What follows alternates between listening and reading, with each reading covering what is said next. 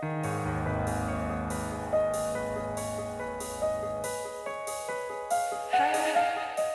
nombre es Mauricio Lechuga y te doy la bienvenida a Postmortem, un podcast donde te comparto las creepypastas y leyendas urbanas más famosas y perturbadoras que están en el fondo de Internet. Si estas historias realmente sucedieron o son retorcidos inventos de alguien, tú lo tendrás que decidir. Las historias pueden contener amplias descripciones de violencia y lenguaje explícito. Escucha bajo tu propio riesgo. Y si quieres historias extra, recuerda que está el Patreon, patreon.com diagonal Morten Podcast.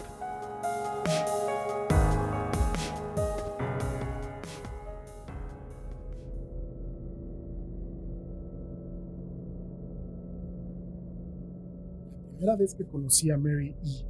personalmente fue en el verano de 2007. Su esposo, Terence, con quien ella ha estado casada desde hace 15 años, hizo un arreglo conmigo para poder entrevistarla.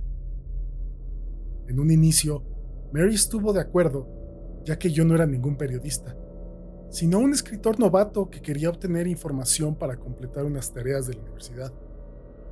Además, yo planeaba escribir algunas obras de ficción si la entrevista terminaba bien.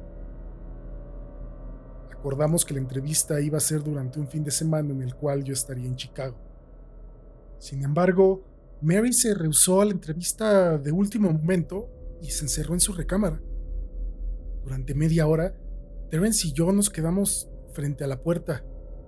Mientras escuchaba y tomaba notas, Terence trataba de calmar a su esposa. Todo esto en vano. Las cosas que decía Mary tenían poco sentido, pero seguían el patrón que yo estaba esperando. A pesar de que no podía verla, era claro que ella estaba llorando, y sus objeciones de hablar conmigo se centraban en una diatriba incoherente sobre sus sueños, o más bien, sus pesadillas. Terence me ofreció disculpas cuando finalmente nos rendimos. Aunque yo estaba decepcionado, recordé que solo era un joven curioso que buscaba información, no un reportero en busca de una historia. Pensé que de todas formas encontraría otro caso similar si me concentraba en ello. Mary era la encargada de un foro en 1992, el año en el cual ella se encontró con la imagen smile.jpg. Su vida cambió para siempre. Para entonces, ella ya estaba casada con Terence por solo cinco meses. Mary era una de las 400 personas quienes vieron la imagen cuando fue publicada como una liga en el foro donde ella trabajaba. Pero ella ha sido la única persona que ha hablado abiertamente sobre la experiencia. Las otras víctimas han permanecido anónimas. Quizás hayan muerto. En el 2005, cuando yo estaba en décimo grado, mi curiosidad por la imagen surgió gracias a mi floreciente interés en fenómenos que ocurrían en la web. Mary era la víctima más mencionada de lo que a veces se refería como Smile.dog, la criatura que supuestamente aparecía en la imagen Smile.jpg. Lo que capturó mi interés, además de los obvios elementos horrorosos de la leyenda cibernética y mi proclividad hacia semejantes cosas, era la escasez de información, llegando al punto de que la gente pensaba que era solo un rumor o una broma.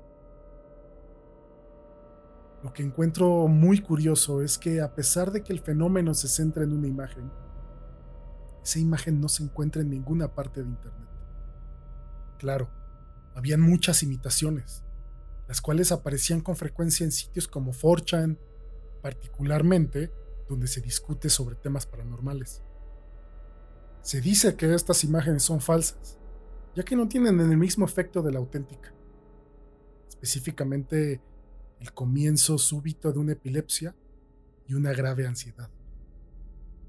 Esta supuesta reacción en la víctima es una de las razones por la que el misterioso smile.jpg se considera tan despreciable, ya que es evidentemente absurdo, aunque, dependiendo a quién le preguntes, el hecho de que la gente no quiera admitir la existencia de smile.jpg puede ser debido al miedo, en vez de la incredulidad.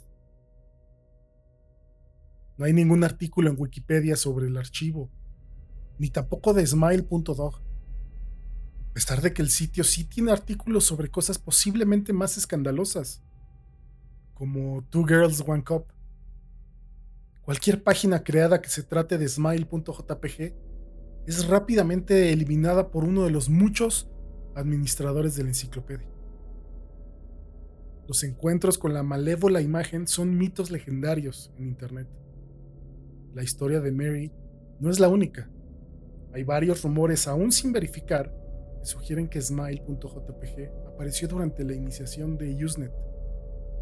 Incluso hay una historia consistente que dice que en 2002 un hacker llenó los foros de Something Awful, un sitio web de humor y sátira, con una plaga de imágenes de Smile.dog, causando una epilepsia a la mitad de los usuarios de los foros. También corre otro rumor que dice que durante los años 90, la imagen fue circulada en Usenet como un adjunto en una cadena de correos electrónicos que tenía la frase Sonríe, Dios te ama, como el asunto de dichos correos aquellos que alegan haber visto Smile.jpg frecuentemente bromean de manera poco convincente de que estaban demasiado ocupados para guardar una copia de la imagen en sus computadoras. Sin embargo, todas las supuestas víctimas ofrecen la misma descripción de la foto.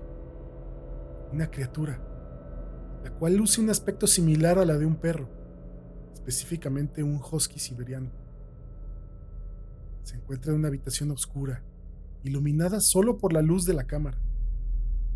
El único detalle del fondo que se puede ver con claridad es una mano humana, la cual se extiende desde el umbral de la extrema izquierda. La mano está vacía, pero usualmente es descrita como haciendo un gesto. Obviamente, la atracción mayor es el perro, o la criatura con aspecto de perro o la criatura con aspecto de perro, ya que algunas de las víctimas están más seguras de lo que vieron que las demás. La boca del mismo muestra una sonrisa amplia, revelando dos hileras de dientes muy blancos, muy derechos, muy agudos, muy humanos. Pero claro, esa no es la descripción que dan las víctimas inmediatamente después de ver la imagen, sino una recolección que tienen en la mente aunque en realidad lo que están experimentando es un ataque epiléptico. Ha sido reportado que estos ataques continúan indefinidamente, normalmente ocurriendo mientras la víctima duerme. Esto puede ser tratado con ciertos medicamentos, pero algunos tipos de medicina son más efectivos que otros. Resultaba evidente que Mary E. no estaba usando un medicamento efectivo. Fue por eso que, después de mi visita a su apartamento en 2007, comencé a enviar mensajes a varios grupos de noticias, sitios web y direcciones de correo, todos los cuales trataban con temas de folclore y leyendas urbanas. Esto lo hacía con el propósito de encontrar una víctima de Smile.jpg, quien estuviera un poco más dispuesto a contar sobre sus experiencias. Nunca obtuve respuestas, terminé olvidándome de ello por completo, ya que había comenzado mi primer año en la universidad y por lo tanto tenía las manos llenas. Ahora bien, mientras yo estaba mirando mi buzón de entrada de correo electrónico, noté que había recibido un mensaje de Mary E. Eso fue durante los primeros días de marzo, en el año 2008. Asunto, la entrevista del verano pasado. Saludos, señor L. Me siento verdaderamente avergonzada sobre mi comportamiento cuando usted intentó entrevistarme. Espero que entienda que de ninguna manera fue su culpa, sino la mía. Me di cuenta luego de que pude manejar la situación más civilmente, y espero que pueda perdonar mi rudeza. Para entonces, tenía mucho miedo. Verá, he tenido pesadillas sobre Smile.doc todas las noches durante 15 años. Sé que eso debe parecer absurdo, pero es la verdad. Hay algo inefable sobre mis sueños, o más bien mis pesadillas, que las hace más horrorosas que cualquier otro sueño que he tenido. Yo no me muevo. Yo no hablo. Yo solo miro hacia adelante. Y lo único que veo es esa vil escena de la foto. Veo esa mano y veo a ese perro. Él me dice algo. No es un perro, claro, pero en realidad no estoy segura de lo que es.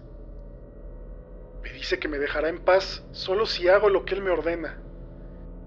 Yo solo escucho, espárselo.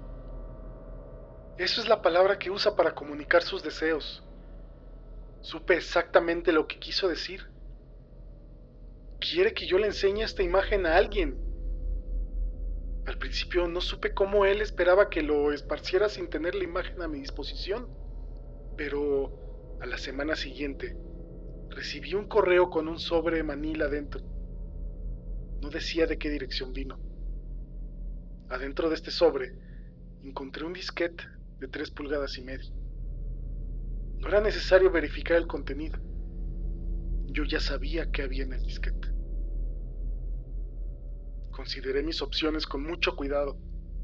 Se lo podría dar a un desconocido, a un compañero del trabajo, incluso a Terence, mi esposo. Encontraba el simple hecho de pensar en ello repugnante. Además, ¿qué ocurriría después?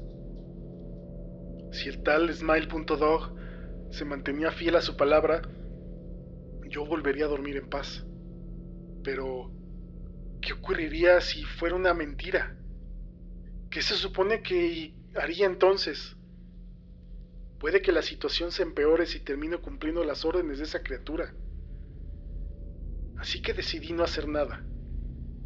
Durante 15 años no hice nada, aunque sí mantuve el disquete, pero oculto. En todos esos años, Smile.dog invadía mis sueños para demandar que hiciera lo que me pidió. Lo ignoré.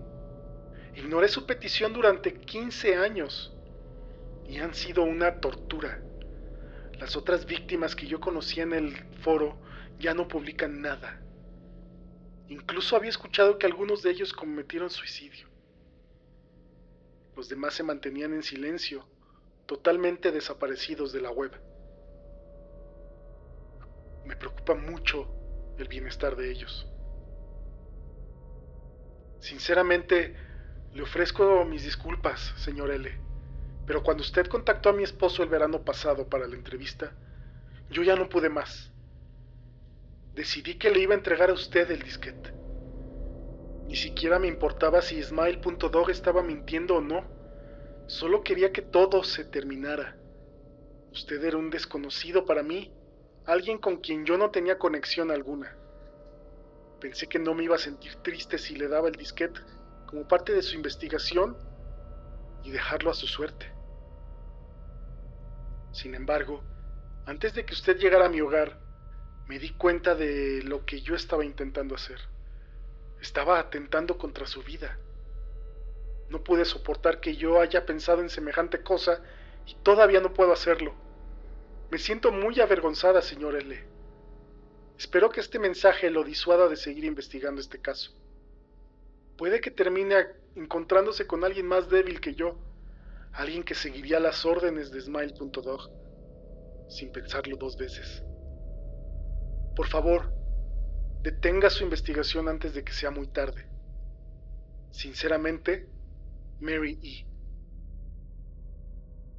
Ese mismo mes, fui contactado por Terence. Él me dio la noticia de que su esposa se había suicidado. Mientras se deshacía de las cosas que ella dejó atrás, como sus cuentas de correo electrónico, encontró el mensaje que ella me había mandado. El hombre estaba destrozado por lo sucedido. Lloraba mientras me decía que siguiera los consejos que ella me dio. Me dijo también que encontró el disquete y que lo quemó hasta que no quedó más que un montón de cenizas apestosas. Pero hubo algo que lo incomodó significativamente. El disquete, mientras se derretía, parecía sisear como si fuera algún tipo de animal. Debo admitir que no estuve muy seguro de cómo reaccionar a todo esto. Al principio pensé que quizás esto fue una broma de parte de la pareja, un intento para hacerme enfadar. Sin embargo, pude confirmar la muerte de Mary E. leyendo algunos obituarios de periódicos en Internet de Chicago. Aunque claro, nunca se mencionó que la muerte fue causada por suicidio en dichos obituarios. Decidí que, por lo menos por un tiempo, cesaría mi investigación del tema, no solo por lo de Mary E., sino porque iban a comenzar mis exámenes finales de universidad antes de que terminara mayo. Mas el mundo tiene muchas formas curiosas de ponernos a prueba. Casi un año después de la desastrosa entrevista con Mary, recibí otro mensaje en mi correo. Asunto, sonríe. Hola, encontré tu email en internet. Tu perfil decía que tú estabas interesado en Smile Dog. Yo lo vi y no es tan malo como la gente dice. Te envió una copia.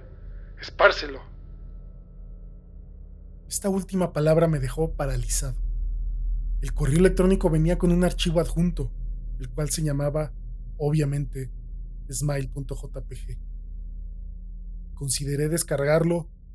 Lo consideré por mucho tiempo. Lo más probable era que la imagen era una farsa. Y aunque fuera la auténtica, nunca estuve totalmente convencido del poder que supuestamente tenía. Lo que ocurrió con Mary E me dejó algo asustado, lo admito. Pero es probable que ella solo estaba mentalmente insana. Además, ¿cómo va a ser posible que una simple imagen cause una maldición?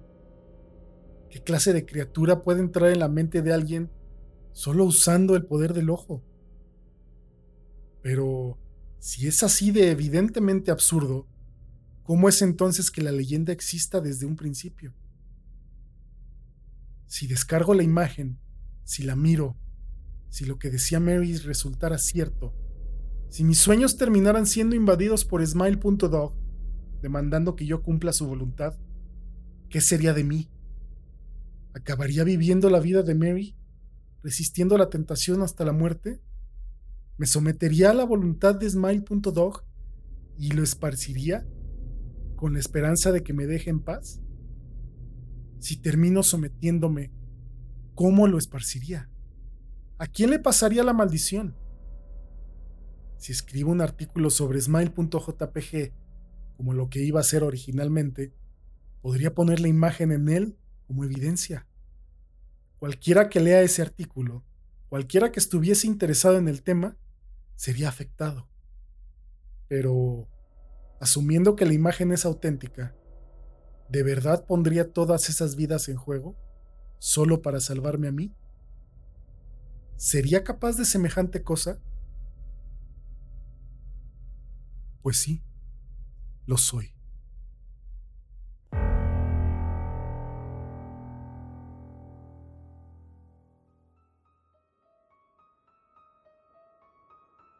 Envíame tus comentarios en arroba postmortem en Twitter o arroba mlechuga, cualquiera de las dos.